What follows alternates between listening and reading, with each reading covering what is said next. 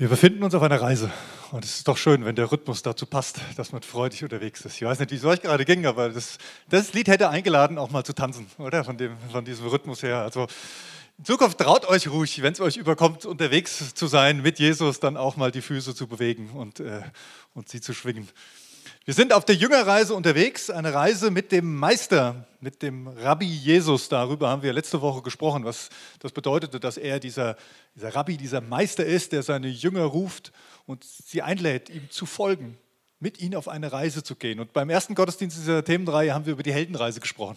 Also eine Methode aus dem Storytelling, aus dem Geschichtenerzählen, aus dem Filmemachen, wie quasi der Held ähm, ja, diese Reise durchläuft unbekanntes Terrain betritt, Abenteuer erlebt, Prüfungen, sich bewähren muss, am Schluss ein Elixier gewinnt und zurückkehrt in die Heimat als, als neuer Mensch, als veränderter Mensch, mit etwas, mit etwas Besonderem, was Heilbringendes vielleicht sogar an mancher Stelle. Und wir bewegen uns in diesen, in diesen Gottesdiensten immer so ein bisschen weiter auf dieser Heldenreise. Und jetzt, jetzt geht es eigentlich darum, dass dieser Held oder die Person diese Schwelle übertreten hat sich hat herausrufen lassen von Jesus, von Gott, ihm zu folgen. Die erste Verweigerung hinter sich gelassen hat, den, den, ja, den väterlichen Rat oder die, die, den Zuspruch des Mentors oder des Meisters für sich empfangen hat und jetzt sich auf unbekanntes Terrain begibt und Bewährungsproben ja, durchlaufen wird. Logischerweise, weil das bringt neues Land mit sich. Wildnis, Freiheit vielleicht auch an mancher Stelle und, und auf und ab, vielleicht auch Kampf. Ja, jeder klassische Film, also wenn ihr euch mal so einen Film im Kopf habt, das ist der Hauptteil eines Films eigentlich. Am Anfang wird so ein bisschen vorgestellt, wer ist die Person, was, was motiviert ihn, wo kommt dieser Ruf her und natürlich am Ende gibt es hoffentlich das Happy End oder eben, wo sich die, die Geschichte auflöst und der ganze Mittelteil, der besteht aus diesen Aufs und Abs. Da geht es mal einen Schritt, wo was ein Erfolg gefeiert wird, wo es erreicht wird und im nächsten Augenblick kommt auch schon wieder was um die Ecke, was einen runterzieht, wo man das Gefühl hatte, wow, ich drehe da auf der Stelle. Aber all das brauchst, damit diese Person heranreift zu der Person, die sie werden soll, um die es eigentlich geht. Bei der Jüngerreise ist es vielleicht ein bisschen ähnlich. Jesus hat viel gesprochen mit, mit, seinen, mit seinen Jüngern, mit denen, die er in die Nachfolge gerufen hat. Da waren auch Frauen dabei. Ja, wir hatten es im Startkurs gerade, deswegen erwähne ich es nochmal, wo jemand sagte, es ist so komisch, es sind immer nur Männer. Es geht bei euch Christen immer nur um Männer. Nee, es war natürlich die Kultur damals, dass die Männer irgendwie, wie hier auch, in anderen, in anderen ja, anders im Leben wahrgenommen wurden. Aber da waren auch Frauen dabei, von denen lesen wir auch in der Bibel, die mit Jesus unterwegs waren, die an seiner Seite waren, die er auch gerufen hat und die mit ihm diese Reise durchlaufen haben. Und vielleicht waren das manchmal sogar die größeren Heldinnen als die, die immer vorne benannt werden und, und irgendwo vorne stehen. Jesus ruft die also und lädt sie ein, zu folgen. Und er macht das nicht nur, indem er sie in die Synagoge holt oder sich irgendwo auf einen Berg trifft mit ihnen und ihnen dann viele Dinge erzählt, also theoretisch Wissen weitergibt. Nein, das wird ganz praktisch. Warum? Weil es ging ja darum, der Rabbi wollte seine Jünger nicht nur im Wissen lehren, das ist auch nicht nur bei Jesus so, das war bei allen Rabbis so, sondern er wollte ihnen einen Lebensstil beibringen. Darum ging es. Torah zu leben, also diesen Lebensstil der Weisungen Gottes zu verinnerlichen und danach zu leben. Und das war natürlich nicht nur theoretisch, sondern das musste praktisch werden. Wenn das nicht praktisch war, dann war es nicht da. Und allgemein im, im, im Judentum kann man sagen, von der Kultur her ist das geerdete, in der Realität zu leben, also das, was praktisch wird, viel stärker präsent als in unserem griechisch aufgeklärten also Denken, was unsere Gesellschaft so prägt. Es musste praktisch werden. Und deswegen wird Jesus auch mit seinen Jüngern praktisch oder mit denen, die ihm nachfolgen. Und er, er fordert sie heraus. Er ruft sie heraus und er fordert sie heraus, das praktisch zu leben. Und ich lese euch mal einen Text vor, den habe ich euch mitgebracht aus dem Lukasevangelium, Kapitel 9, die ersten sechs Verse. Da ist es, eines Tages rief Jesus seine zwölf Apostel zu sich und gab ihnen Vollmacht, Dämonen auszutreiben und Krankheiten zu heilen. Dann sandte er sie mit dem Auftrag aus, allen Menschen vom Kommen des Reiches Gottes zu erzählen und die Kranken gesund zu machen. Nehmt keinen Wanderstab mit, wies er sie an, und auch kein Gepäck, keine Verpflegung und kein Geld, ja nicht einmal ein zweites Hemd. Wenn ihr in eine Ortschaft kommt, seid nur in einem einzigen Haus zu Gast. Wenn die Einwohner eure Botschaft nicht hören wollen, dann schüttelt beim Fortgehen den Staub von euren Füßen als Zeichen, dass ihr diesen Ort dem Gericht überlasst. So begannen sie durch die Dörfer in der Umgebung zu ziehen, verkündeten die gute Botschaft und heilten die Kranken.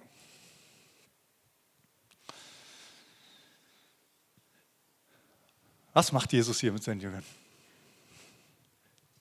Training. Er fordert sie heraus.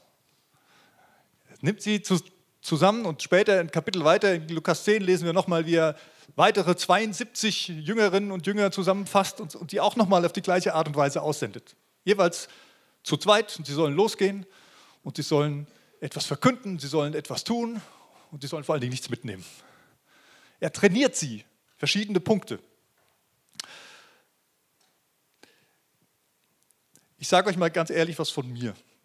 In meinem Leben war es so, dass die Punkte, die mich am meisten geprägt haben, nicht die Vorlesungen im Theologiestudium waren. Die waren gut, habe ich viel mitgenommen. Es waren auch nicht die Predigten, die ich gehört habe. Weder hier noch auf irgendwelchen Konferenzen, auf denen ich war, wo bekannte Sprecher waren. Es waren selbst nicht mal die Mentorengespräche, die ich sehr schätze, also so ganz vertraut in dem Eins zu eins mit jemandem. Und dann soll ich euch sagen, was mich am meisten geprägt hat? Es waren die Augenblicke, wo ich mich habe herausfordern lassen, wo ich meine sichere Zone verlassen habe, wo ich in dem Bewusstsein, dass Gott mit mir geht, Grenzen überschritten habe im ganz positiven Sinn und mich darauf eingelassen habe, in der Praxis danach zu leben. Ich erinnere mich, wie ich Nächt, also eine Nacht lang zumindest in der Shisha-Bar hier in Butzbach saß, um mit Muslimen über den christlichen Glauben zu sprechen. Das war total herausfordernd, schon viele Jahre her und ich hatte keine Ahnung, also nicht so wirklich, und, aber ich habe mich nicht davon abhalten lassen und wir haben gesprochen und wir haben sogar gebetet am Schluss. Großartig. Ich erinnere mich, wie ein, ein osteuropäischer Tramper hier vom Haus vorbeilief und mein, mein, guter Freund Jens Winter und ich, und der Jens hat mir immer ein bisschen geholfen, da auch die, die Schwelle zu übertreten, der ist ein bisschen extrovertierter, äh, wie wir uns dem zugewandt haben und versucht haben, irgendwie mit dem zu kommunizieren und zu fragen, wo er hin will. Und er wollte nach Spanien, der sah aber total fertig aus. Und dann haben wir ihm beim Lidl eine Pizza gekauft, die haben wir ihm aufgebacken und ein bisschen was Getränk und haben ihn gesucht und ihn schlafend im Park gefunden und haben ihm dann die Pizza hingelegt und versucht, irgendwie in den Kontakt zu kommen. Einfach weil es so vor den Füßen lag. Ich erinnere mich, wie ich beim EC-Camp als 19-jähriger Mitarbeiter an, an, einem Abend, wo ich eigentlich nichts zu tun hatte, äh, haben die anderen gemacht, ähm, an dem Abend, wo der, der, der, Redner sozusagen eingeladen hat, Jesus zu folgen. Und so viele Leute aufgestanden sind und dann ihr Leben nochmal mit Jesus neu festmachen wollten, dass ich als 19-Jähriger auf einmal in einer Gruppe von 10, 15 Leuten stande und denen versuchen musste klarzumachen, wie das jetzt funktioniert, wie sie das Gebet sprechen können, äh, mit Jesus auf dem Weg zu sein. Völlig überfordert an dieser Stelle. Aber es waren prägende Erfahrungen. Ich erinnere mich an Befreiungsgebete. Ja, wo wirklich Dämonen im Spiel waren. Und wo was passiert ist bei dem Gegenüber. Was ein Kampf war, eine ganze Nacht lang. Ich kriege jetzt noch Gänsehaut, wenn ich darüber nachdenke. Ich erinnere mich an meine Basketballjungs. Zehn Jahre lang hier in Butzbach Basketball gespielt mit Leuten, ein paar waren hier aus, aus unseren Reihen dabei, aber auch ganz viele, die nicht hier zur Gemeinde kamen, die einfach nur aus der Stadt waren und Bock auf Basketballspielen hatten. Und jeden Sonntag habe ich mir wieder überlegt, wie, wie kann ich ihnen heute die Wertschätzung Jesu weitergeben? Was kann ich sagen? Wie kann ich ihnen begegnen?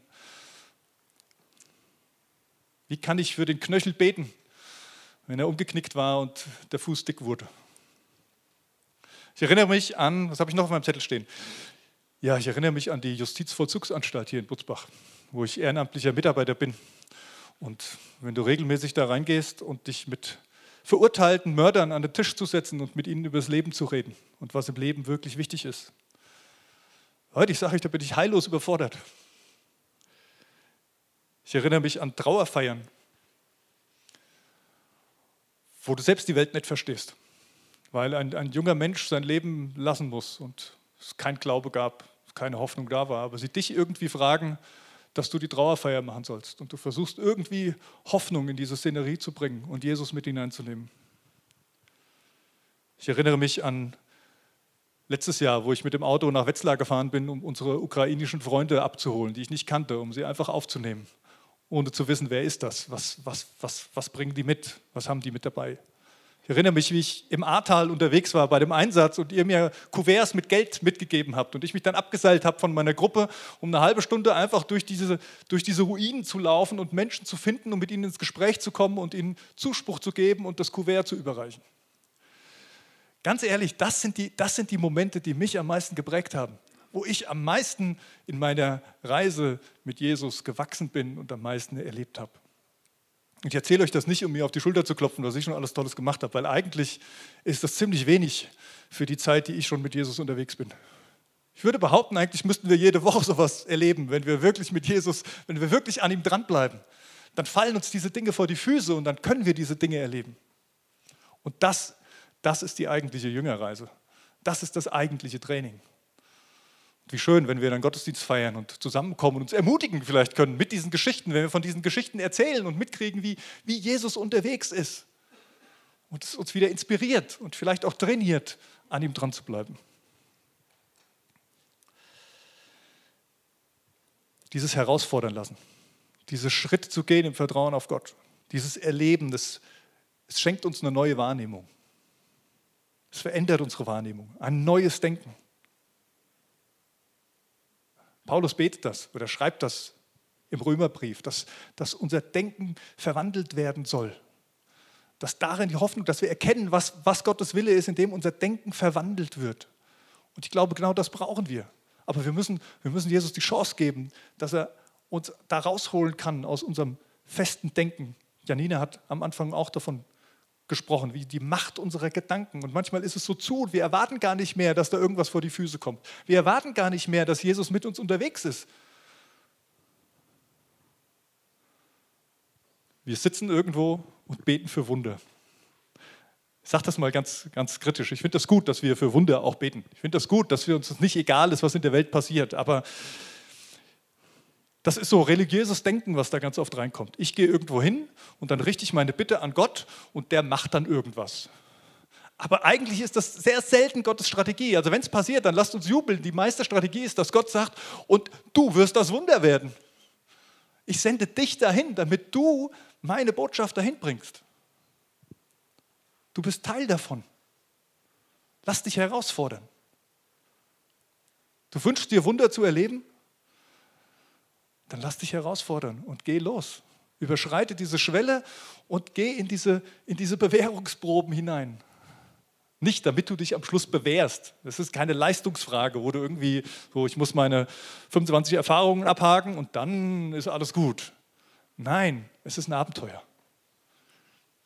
Also irgendwie die letzten Wochen ist mir dieser Begriff Wildnis wieder so wichtig geworden. Und ich weiß, das klingt verschreckend für manche und denken, oh, da will ich doch nicht hin. Aber also, ich wäre nicht gut in der Wildnis wahrscheinlich. Ja, ich habe auch, ich habe nicht wirklich viele Erfahrungen, so wirkliche natürliche Wildnis, ja, irgendwo so, wo nichts ist. Aber irgendwas in meinem Herz reizt das. Also wenn ich ehrlich bin, ich glaube, ich bin seit meinem fünften Lebensjahr Cowboy. Ich finde es großartig, auf dem Pferd zu sitzen, durch die Prärie zu reiten. Bin ich auch geprägt von meinem Vater wahrscheinlich, der fand das auch großartig. Aber mal ehrlich, ich kann nicht reiten. Da fängt es schon an. Aber ich habe es mir vorgenommen, ich will es noch lernen. Mal gucken, ob das klappt. Aber das ist doch genau der Punkt, von dem ich rede. Gott legt uns Dinge ins Herz und er will mit uns Dinge gehen. Das heißt jetzt nicht, dass ich Cowboy irgendwo werden muss, das ist klar. Aber, aber wir sind so in unserem Rahmen, wir sind so in unserem sicheren Hafen und gucken, wie wir alles machen. Und vielleicht verpasst du dabei ganz viel, was Gott schon längst in dich reingelegt hat, weil du dich nicht von ihm herausfordern lässt und losschicken lässt. Jesus hat seine Jünger nicht losgeschickt und gesagt, so, tschüss, das war's jetzt. Ihr habt jetzt alles gehört und auf geht's, macht euch los. Und, sondern er hat sie mal ein Stück weit rausgesendet, einen klaren Auftrag gegeben und dann kamen sie wieder zurück. Und dann haben sie es miteinander reflektiert. Und dann haben sie darüber gesprochen und ihre Erfahrungen geteilt miteinander und sind daran gewachsen. Und irgendwann gab es die nächste Herausforderung. Und genau so läuft eine Jüngerreise ab. Es ist kein statischer Zustand, wo du drin bist und dann war es das jetzt, abgehakt, sondern es geht immer weiter. Es bleibt nicht stehen. Das ist auch der Grund, das muss ich auch noch sagen. Ich habe heute gesagt, ich will nicht so lange predigen. Mal gucken, ob ich es schaffe, aber das muss ich trotzdem noch sagen. Ich glaube, das ist auch der Grund, weshalb Jesus uns in die Stadtteile schickt. Nächste Woche ist Stadtteilgottesdienst und ich freue mich da riesig drauf. Vieles, was wir gedacht hatten, was funktionieren könnte in Kirchgönz, wie wir euch mit hineinnehmen in die, in die Gesellschaft, hat nicht funktioniert. Falscher Tag, Konfirmation in Kirchgönz. Ja, hätten wir vorher vielleicht irgendwie wissen können, haben wir nicht gewusst. Blöd, keiner da. Aber egal, weil welche Türen da aufgehen, wenn du dich auf den Weg machst und ins Gespräch geht. Und deswegen freue ich mich riesig, euch mit hineinzunehmen nächste Woche nach Kirchgönz in den Stadtteilgruppen. Und ich glaube, es ist bei allen anderen auch so. Wir hatten unter der Woche ein Treffen mit Leuten, ähm, die das Degerfeld auf dem Herz haben. Und im Degerfeld, da ist es ja auch nochmal Multikulti, was da, was da lebt. Und wir haben angefangen, jetzt einen Termin auszumachen, wo wir uns regelmäßig zum Beten im Degerfeld treffen wollen, um einfach dran zu bleiben, um, um einen Herzschlag für diese Menschen zu kriegen und zu fragen, wie, Herr, wo, bist du unterwegs? Was hast du vor? Willst du uns herausfordern? Willst du uns ein Wunder für die Menschen da werden lassen? Und das wünsche ich mir eigentlich für unsere Nachbarschaften, dass wir genauso unterwegs sind. Und nicht denken, oh, wenn die Gemeinde mal wieder einen Missionseinsatz plant, ja, dann fahren wir nach Spanien, Rumänien oder keine Ahnung wohin. Das sind super Trainingseinheiten. Ich lade euch ein, wenn ihr die Gelegenheit habt, macht da mit. Das ist großartig. Aber es könnte sein, dass Jesus dich gebrauchen will vor deiner Haustür, dich herausfordern will, vor deiner Haustür Begegnungen zu haben, Erlebnisse zu haben mit ihm, die dich verändern die dich reifen lassen und kannst nebenbei das Reich Gottes bauen. Ich habe euch fünf, eine Handvoll Punkte mitgebracht zu diesem Bibeltext, was Jesus eigentlich, was in dem Text vorkommt, was Jesus bei seinen Jüngern trainiert. Und das Erste, was er trainiert, ist Autorität im Namen Jesu. Autorität im Namen Jesu. Er schreibt hier, er gab seinen Jüngern Vollmacht, Dämonen auszutreiben und Kranke zu heilen. Er gab ihnen Vollmacht. Ich lese euch mal noch den, den passenden Vers aus dem Kapitel weiter vor, wo Jesus diese 72 ähm, Jünger aussendet. Jetzt muss ich gucken, welcher es ist. Da. Ah ja, genau, da geht es darum, als sie wieder zurückkommen, was sie dann erzählen. Als die 72 Jünger zurückkehrten, berichten sie voller Freude, Herr, sogar die Dämonen gehorchen uns, wenn wir sie in deinem Namen austreiben. Das ist die Erfahrung, die die gemacht haben. Das ist die Erfahrung der Vollmacht, die sie gemacht haben. Aber diese Vollmacht ist nicht einfach so, mach mal, was du willst, sondern sie hängt am Namen Jesu. Es ist Autorität im Namen Jesu. Ich habe mal irgendwo diesen schönen Satz gehört, da ging es um diese geistliche Autorität im Namen Jesu und da hieß es, Autorität ist Identität plus Intimität. Also Autorität bedeutet, ich muss wissen, wer ich bin. Ich muss mich in dieser Gleichung einordnen können und klar wissen, wer ich bin. Ich bin Mensch, ich bin nicht Gott. Ich bin nicht der, der Wunder wirkt. Das ist das eine. Und das andere ist aber, aber ich bin geliebtes Kind Gottes. Ich bin gerecht gemacht, ich bin angenommen, ich bin geliebt. Und Gott selbst, wenn ich mit Jesus unterwegs bin, nimmt mit seinem Heiligen Geist in mir Wohnung. Er ist in mir drin. Ich muss meine Identität kennen und ich muss auch die Identität dessen kennen, in dessen Namen ich unterwegs bin. Ich muss auch wissen, wer ist Jesus. Und deswegen, da kommt die Intimität rein. Ich muss in Verbindung mit ihm handeln. Ich muss aus der Gegenwart Gottes, aus der Nähe zu ihm herausgehen. Und ich muss spüren und muss sehen, wo er hingeht und ihm nachgehen. Autorität im Geistlichen bedeutet nicht, ich habe einen Freifahrtschein. So, Genies Wunderlampe. Ja? und ich rubbel dran, ich habe drei Wünsche frei und dann kann ich es aussprechen. Nein, das ist es nicht, sondern ich muss mit Jesus unterwegs sein. Denn er tut. Er ist es, der Wunder wirkt, der Kranke heilt, der Dämonen austreibt. Das sind nicht, nicht wir, sondern es, ist, es kommt aus dem heraus, wie sehr wir in der Verbindung mit ihm stehen und wissen, wer wir in seinen Augen sind. Herzliche Einladung zum Herzensbildungskurs Identität und kommunikative Spiritualität. Startet im September wieder, also da gerne anmelden. Da geht es genau um dieses Thema. Das Zweite, was Jesus trainiert, die Mission Königreich Gottes. Die Mission Königreich Gottes. Es gibt einen Auftrag, es gibt eine Mission. Jesus war in einer Mission in dieser Welt unterwegs. Und die bestand darin, den Menschen zu verkünden, dass das Königreich Gottes da ist, nahe herbeigekommen ist, dass Gott es aufrichtet und er selbst natürlich dieser, diese Tür sein wird, dieser Weg hinein in dieses Königreich, zum Leben führend. Und dann die Menschen zu suchen, zu finden, die Verlorenen zu finden und sie zu rufen, einzutreten in dieses Königreich Gottes. Und genau diesen Auftrag gibt er ja im Prinzip seinen Jüngern jetzt auch. Das steht im Text. Dann sandte er sie mit dem Auftrag aus, allen Menschen vom Kommen des Reiches Gottes zu erzählen und die Kranken gesund zu machen. In Wort und Tat könnte man auch sagen. Also es geht ums Gleiche. Die Kranken gesund zu machen, vom Reich Gottes zu erzählen, das, das gehört zusammen. Warum? Es geht darum, die Gegenwart Gottes präsent zu machen. Zu sagen, da gibt es einen Gott.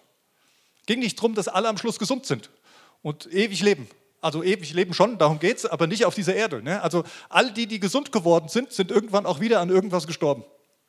Also das Ziel war nicht körperliche Gesundheit, sondern das Ziel ist, die Gegenwart Gottes in das Leben hineinzubringen, dass sich innen was verändert, dass ewiges Leben entstehen kann. Das ist das Reich Gottes, dass Menschen eintreten in das Reich Gottes schon hier und jetzt in, in dieser Welt. Das ist der Auftrag. In dem war Jesus unterwegs und genau in diesem gleichen Auftrag sendet er seine Jünger aus. Das zu leben. In Wort und Tat. So wie Franz von Assisi sagte. Predige das Evangelium, wenn es sein muss, auch mit Worten. Also manchmal sind die Taten viel wichtiger als die Worte. Und jetzt sind wir wieder bei unserem Lebensstil.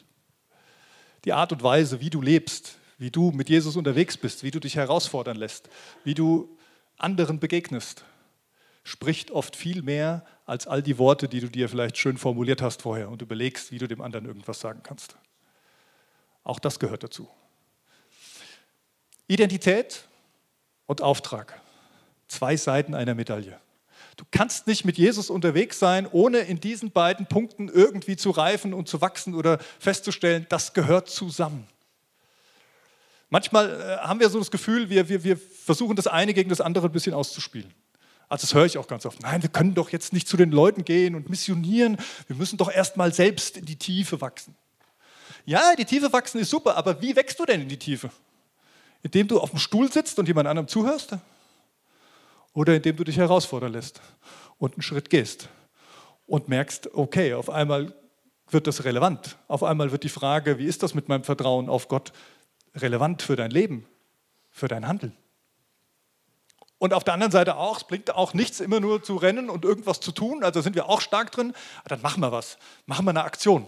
Machen wir eine Veranstaltung. Und dann wird schon alles klappen. Feiern wir einen Gottesdienst in den Stadtteilen und dann werden wir die Stadtteile erreichen. Nein, wir werden durch eine Veranstaltung die Menschen nicht erreichen. Die Veranstaltung kann helfen, dass Menschen uns begegnen. Die Veranstaltung kann helfen, dass Menschen Jesus begegnen. Aber es wird immer über diese Begegnung laufen. Es wird immer darum gehen, dass sie was vom Herz sehen. Dass was von dem, was bei uns verändert ist, sichtbar wird für den anderen. Identität und Auftrag, beides gehört zusammen. Und es ist uns in unserem Leitbild, in unserer Philosophie total wichtig geworden, das, das herauszugreifen und zu sagen, das nicht voneinander zu trennen, sondern wenn wir als Gemeinde unterwegs sind, dann geht es darum, uns gegenseitig zu trainieren und, und zu inspirieren, vielleicht auch heil zu werden darin, wer wir sind in Gottes Augen und was die Mission ist, in der wir miteinander unterwegs sein können. Jesus trainiert das, die Mission Königreich Gottes. Und das Dritte, was er trainiert, ist im Vertrauen loslassen. Im Vertrauen loslassen.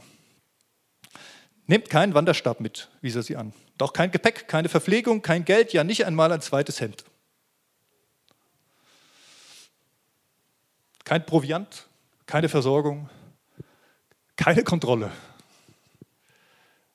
Abhängigkeit von Gott.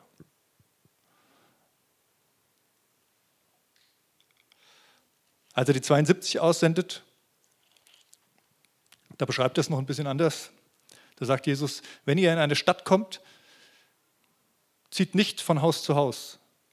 Bleibt an einem Ort, esst und trinkt, was man euch anbietet. Zögert nicht, Gastfreundschaft anzunehmen. Denn wer arbeitet, der hat auch Lohn verdient. Klingt so unvernünftig, nichts mitzunehmen, nicht zu planen, sich nur darauf zu verlassen. Aber Gott sagt, ich sorge für euch. Ihr werdet kriegen, was ihr braucht. wenn ihr so im Vertrauen mit mir unterwegs seid. Das ist auch eine gefährliche Nachricht. Ne? Also da könnte man jetzt natürlich vieles rechtfertigen mit, was man so macht, wo man sagt, oh ne, hat man alles ausgegeben, ist ja egal. Nein, es geht darum, dass du in der Mission unterwegs bist. Also nicht einfach, was du dir überlegst, wo du sagst, da, da gehe ich jetzt mal im Vertrauen auf mich oder dass Gott schon irgendwie meine Entscheidungen wieder hinbiegen wird. Nein, es geht darum, dass du die Entscheidung mit Jesus triffst und auf ihn hörst und in seiner Reise mit ihm unterwegs bist. Und da kannst du dich auf ihn verlassen, da kannst du ihm vertrauen und da wirst du erleben, wie er deine Hände füllt. Auch wenn es manchmal sein Timing ist und nicht dein Timing, was du gerne hättest. Auch wenn es manchmal erst im Nachhinein erkennbar wird und nicht im Vorfeld schon irgendwie so eine Buchung für die Pauschalreise, die du gerne irgendwie auf deinem Voucher hättest, um genau zu wissen, was, was kommt da auf mich zu. Gott sorgt für die Seinen. Wir haben in unserem, in unserem Startkurs, der jetzt gerade läuft, ähm, wo wir mit sechs Leuten zusammen sind, das ist großartig, macht riesige Freude. Wir haben eine so große Offenheit, das ist gigantisch. Also wieder alle bereit sind, von ihrem Leben zu erzählen und äh, wo sie stehen und welche, welche Herausforderungen, welche Prüfungen da auch schon waren und welche Täler sie durchschreiten mussten. Und wir haben miteinander letzte Woche oder in der vergangenen Woche eins festgestellt dass wir eigentlich dankbar dafür sein müssten, unsere Grenzen immer wieder mal vor Augen geführt zu bekommen. Wir eigentlich dankbar dafür sein können, festzustellen, wo wir Hilfe brauchen, wo wir es alleine nicht schaffen. Denn genau darin beginnt immer wieder so ein Vertrauen auf Gott zu wachsen. Da, da kommt so eine Begegnung mit, mit Gott rein, da kommt so eine gesunde Abhängigkeit auf Gott hinein, wo unser Glaube wächst, wo wir gestärkt wieder rausgehen. Also mich nervt das manchmal, ich weiß nicht, wie es euch geht, aber mich nervt das, dass ich gefühlt immer erst auf die Nase fallen muss, um den nächsten Schritt bei Gott zu nehmen und weiterzukommen. Aber es sind einfach nun mal diese Krisen, die uns weiterführen, die uns verändern, weil sie das Potenzial haben, ganz tief ranzukommen bei uns. Sonst sind wir so beschäftigt mit unserem Denken, mit unseren Vorstellungen, mit unserem Alltag, mit unseren Planungen, mit all diesen Dingen. Aber wenn du mal auf das Existenzielle reduziert bist, da kommst du sehr schnell sehr tief. Und da ist Gott. Und da will er auch bei dir sein. Im Vertrauen loslassen. Und der vierte, was Jesus trainiert bei seinen Jüngern, ist Verbreitung durch Multiplikation. Verbreitung durch Multiplikation. Er sagt ihnen, wenn ihr in eine Ortschaft kommt, seid nur in einem einzigen Haus zu Gast. Seid nur in einem einzigen Haus zu Gast. Eigentlich müssten wir doch sagen, es ist doch wirklich uneffektiv. Warum sagt Jesus sowas? Warum, warum weist er die, die Leute an, äh, nur in ein Haus zu gehen? Wäre doch viel effektiver, würde sagen, äh, macht euch ein paar Trak Traktate, werft die erstmal in jeden Briefkasten rein, ja, dass die alle erstmal wissen, wer ihr seid und, und wo ihr herkommt. Und dann äh, guckt er weiter und dann er, teilt er euch gut auf und zieht von Haus zu Haus, dass möglichst viele Leute diese Botschaft hören. Das ist unser Rechnen. Das ist ganz viel Addition, was wir immer so haben. Ich muss was tun und dann muss ich den Nächsten tun und dann muss ich den Nächsten tun. Und die Gefahr ist ganz groß, dass wir alles nur noch halb machen. Die Gefahr ist ganz groß, dass diese Menschen, denen wir begegnen, nur noch Nummern sind, Missionsobjekte, denen wir irgendwas verkaufen wollen und möglichst breitflächig. Aber das ist nicht, worum es Jesus geht. Jesus sagt, geh in dieses eine Haus, wende dich diesen Menschen zu, nimm sie wahr, wer sie sind, was sie mit sich bringen. Spür was. Behandle sie nicht wie irgendeine Nummer, die du auf deiner To-Do-Liste abhackst, sondern begegne ihnen mit, mit Würde. Begegne ihnen so, wie ich ihnen begegnen würde. Und ich liebe diese Menschen. Und nimm dir Zeit für sie. Denn, und das ist eine ganz einfache Rechnung, wenn eine Person wirklich Feuer fängt für Jesus, dann wird sie es weitergeben. Identität und Auftrag. Es lässt sich nicht trennen. Wenn du wirklich ergriffen bist und checkst, wer du bist in Jesus, dann wirst du davon erzählen und dann wirst du es weitergeben. Und Multiplikation ist am Anfang vielleicht ein bisschen mühsamer, aber eigentlich erreichen wir damit sehr viel mehr Menschen, wenn es sich multipliziert, als wenn Einzelne immer alles machen müssen. Deswegen ist es mir ein großes Anliegen, euch das zu erzählen, weil am Schluss könnten wir sagen, hey, wir haben drei Hauptamtliche hier. Naja, die können doch jetzt mal von Haus zu Haus gehen in Butzbach und könnten mal an jeder Tür klingeln und den allen das Evangelium erklären. Könnten wir versuchen. Wäre langfristig aber überhaupt nicht effektiv. Viel besser wäre es, wenn du verstehst, was das Evangelium ist und dein Herz brennt dafür, weil Jesus mit dir unterwegs ist. Und du dann zu deinem Nachbarn, zu deinen Arbeitskollegen oder zu wem auch immer gehst und mit ihm ins Gespräch kommst. Am besten zu den Leuten gehen, die, die du wirklich magst. Freundschaften pflegen, Zeit nehmen füreinander. Und genau das hat Jesus gemacht.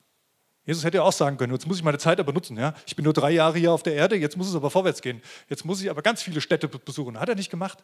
Er hat sich ganz stark auf seine Jünger fokussiert, um sie zu lehren, um ihnen Vollmacht zu geben, damit er sie aussendet und sich so etwas multipliziert.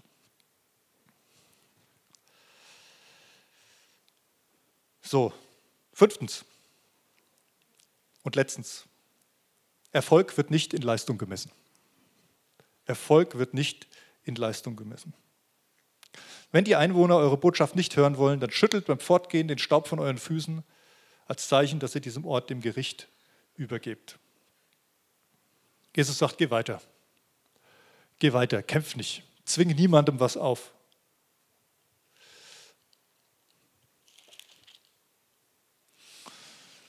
Zu den 72 sagte er, wer eure Botschaft annimmt, nimmt auch mich an.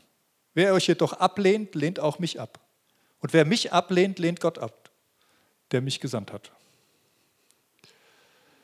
Jesus sagt, es ist nicht deine Verantwortung, ob die Menschen mir nachfolgen, ob die Menschen Gott erkennen oder nicht. Es ist nicht deine Verantwortung. Es ist auch nicht deine Botschaft. Du musst nicht dich verkaufen. Ich bin es. Und ich werde den Menschen begegnen und ich werde sie rufen. Und das ist schön, dass du mit mir unterwegs bist und dass du mir auch manchmal ein Gesicht gibst oder dass du, dass du hilfst, diese Botschaft weiterzutragen, weil es braucht diese Herz-zu-Herz-Kommunikation. Aber es ist nicht deine Verantwortung, ob die Menschen bei Jesus landen oder nicht, sondern es ist ihre Verantwortung. Es ist ihre Verantwortung, sich dafür zu entscheiden. Vielleicht hast du die Erfahrung auch schon gemacht, hast du irgendwie mit jemandem ge ge gebetet hast beispielsweise. Hast gebetet, weil jemand krank war und wirklich Gott gesucht hat und es ist nichts passiert. Ich habe die Erfahrung schon ganz oft gemacht. Und vielleicht hast du dann gedacht, oh, vielleicht habe ich nicht gut genug gebetet. Bin noch nicht gläubig genug. Ich muss noch tiefer glauben. Aber ich befürchte, es hat viel weniger mit dir zu tun als mit deinem Gegenüber.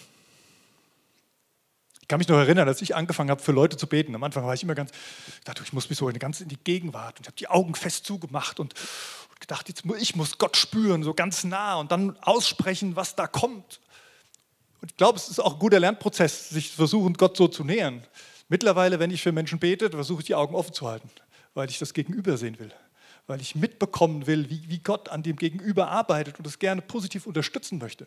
Ich will dem anderen nicht irgendwelche gesalbten Worte zusprechen, sondern am liebsten möchte ich es gegenüber ermutigen, selber die Worte auszusprechen, die in ihm drin sind und selber mit Gott in Kontakt zu treten. Es ist nicht deine Verantwortung,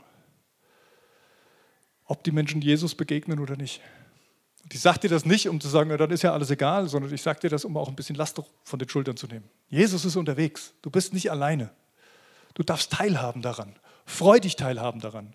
Und ich fände es großartig, wenn wir es viel mehr feiern würden, wenn wir solche Erlebnisse haben und wenn Menschen Jesus begegnen. Aber es ist nicht dieser Druck. Es ist keine Last. Jesus hat gesagt, nehmt auf euch mein Joch. Also wenn ihr meinen Lebensstil annehmt, dann ist es nicht schwer und drückt euch nieder, sondern darin werdet ihr auch eine Freiheit erfahren. Erfolg wird bei Gott nicht in Zahlen gemessen. Wir wissen nicht, was am Schluss, welcher Same wo aufgehen wird. Ich werde euch nächste Woche in Kirchgönz ein bisschen was über den Samen erzählen, den Menschen vor uns, die leider nicht mehr leben, ausgeteilt haben in diesem Ort. Und das Schöne ist, dass wir in der Gebetsgruppe in Kirchgönz jetzt entdeckt haben, wie viel Samen da verteilt wurde. Und wir beten jetzt gerade dafür, dass der aufgeht, dass wir was davon sehen dürfen, wie Menschen, die geprägt wurden, wie, wie, sie jetzt Jesus begegnen dürfen und ihr Leben ihm anvertrauen und, und Erfüllung erfahren, Befreiung erfahren.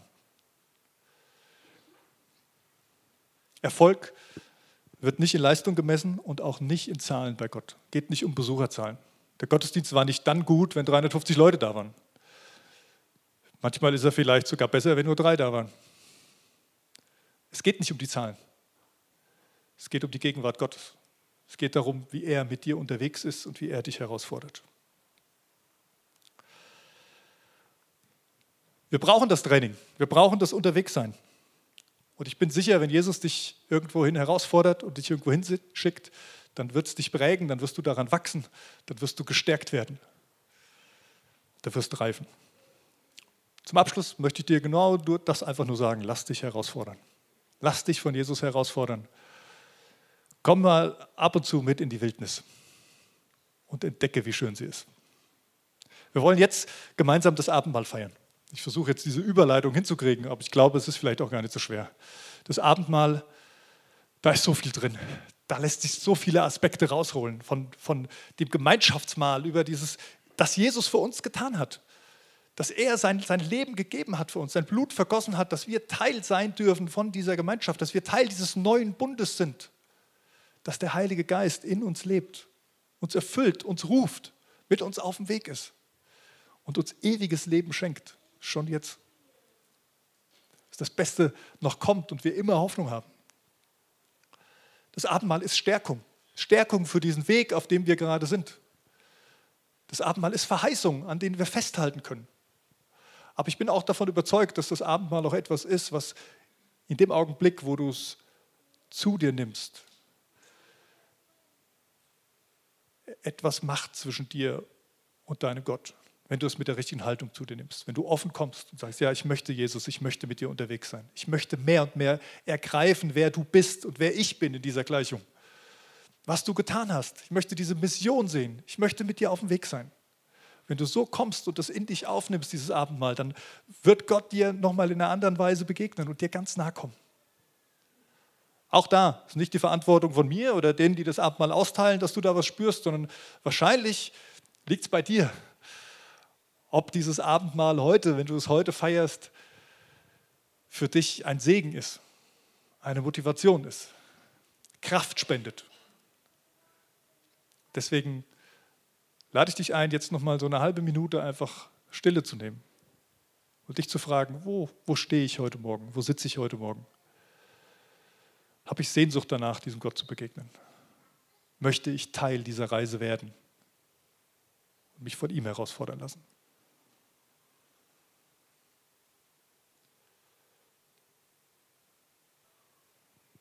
Jesus Christus, ich danke dir, dass du uns, dass du uns rufst und dass du uns herausforderst. Nicht, weil du irgendwelche Arbeiter brauchst, die irgendwas tun, sondern weil du uns siehst und weil du uns kennst und auch unser Herz kennst, unsere Sehnsüchte kennst. Unsere Identität vielleicht viel besser kennst, als wir sie kennen. Weil du uns teilhaben lassen willst an deiner Mission und auch an dem Sieg, an dem Erbe, was darin liegt. Weil du ein Erbe für uns bereithältst und wir als deine Kinder leben dürfen.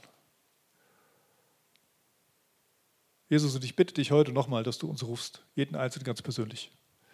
Vielleicht sind hier Leute im Raum, die sagen, ja, ist ja schön, was der da vorne erzählt, aber ich, ich habe da noch nie was von gespürt oder gehört. Herr, ich möchte dich bitten, dass du die Person ganz besonders anrührst jetzt, dass sie etwas spüren darf. Einen kleinen Ruf, vielleicht auch nur ein Flüstern. Eine ausgestreckte Hand, einen weit ausgebreiteten Arm, in den wir hineinlaufen können. Jesus, ich danke dir, dass du für jeden von uns die richtige Art und Weise hast, uns zu begegnen. Und ich wünsche es mir jeden Tag neu und ich wünsche es mir mehr und mehr auch wieder zu erleben, was es bedeutet, mit dir auf dem Weg zu sein.